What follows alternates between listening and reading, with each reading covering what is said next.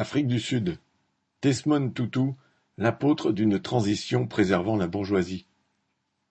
La mort de l'archevêque anglican d'Afrique du Sud, Desmond Tutu, s'est accompagnée d'une avalanche d'éloges venant de tous les grands de la planète. Ils ont en effet des raisons de lui être reconnaissants. Le régime d'apartheid, instauré officiellement en 1950, codifiait un système ancien de ségrégation et de discrimination contre les populations noires, métisses ou d'origine indienne.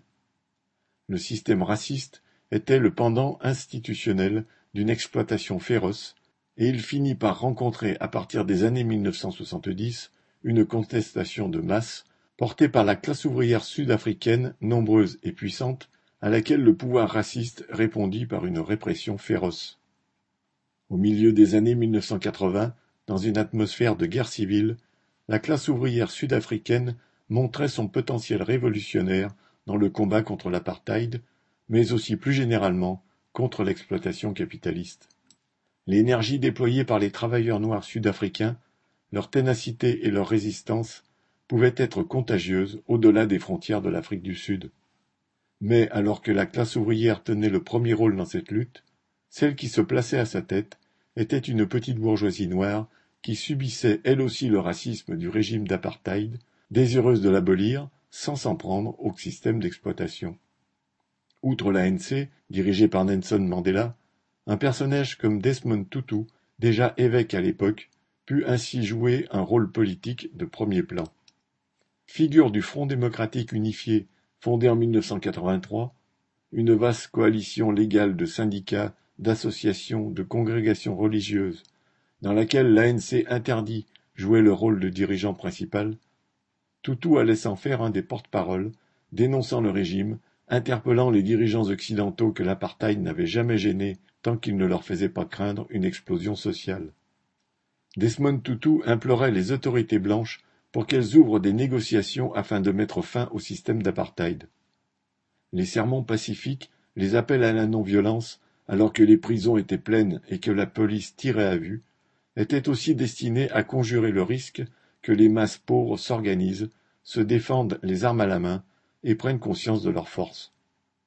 Au cours des années 1970, le chef du gouvernement, John Vorster, particulièrement féroce, eut recours à Desmond Tutu en tant que conciliateur, opposé à toute violence. Le prix Nobel de la paix, qui lui fut décerné en 1984, lui valut une reconnaissance internationale et d'être reçu à la Maison-Blanche par Ronald Reagan. En 1986, l'Église anglicane le nomma archevêque. En fait, les grandes puissances, en particulier les États-Unis, inquiètes de la situation en Afrique du Sud et de la menace représentée par la mobilisation des masses pauvres, voulaient se préparer à la fin du régime d'apartheid et comprenaient que des hommes comme Mandela et Tutu pouvaient leur être utiles. À partir de 1986, d'abord secrètement puis officiellement, des négociations s'ouvrirent entre le régime sud-africain et l'ANC pour la suppression progressive de l'apartheid. Le couronnement en fut, en 1994, l'élection de Mandela à la présidence de la République sud-africaine. Officiellement, tout changea donc. Désormais, un noir et un blanc étaient égaux devant la loi. Mais, en fait, la révolte contre l'apartheid a servi à une fraction de la petite bourgeoisie noire pour se hisser au poste de responsabilité à côté souvent des anciens tortionnaires. La domination de la bourgeoisie était préservée et la menace révolutionnaire conjurée. Tutu présida ensuite la commission Vérité et Réconciliation 1996-2003, chargée d'enquêter sur les crimes et exactions politiques du régime sud-africain. En échange des aveux des tortionnaires, la commission leur offrait l'amnistie. Il ne faut cependant pas exagérer son rôle.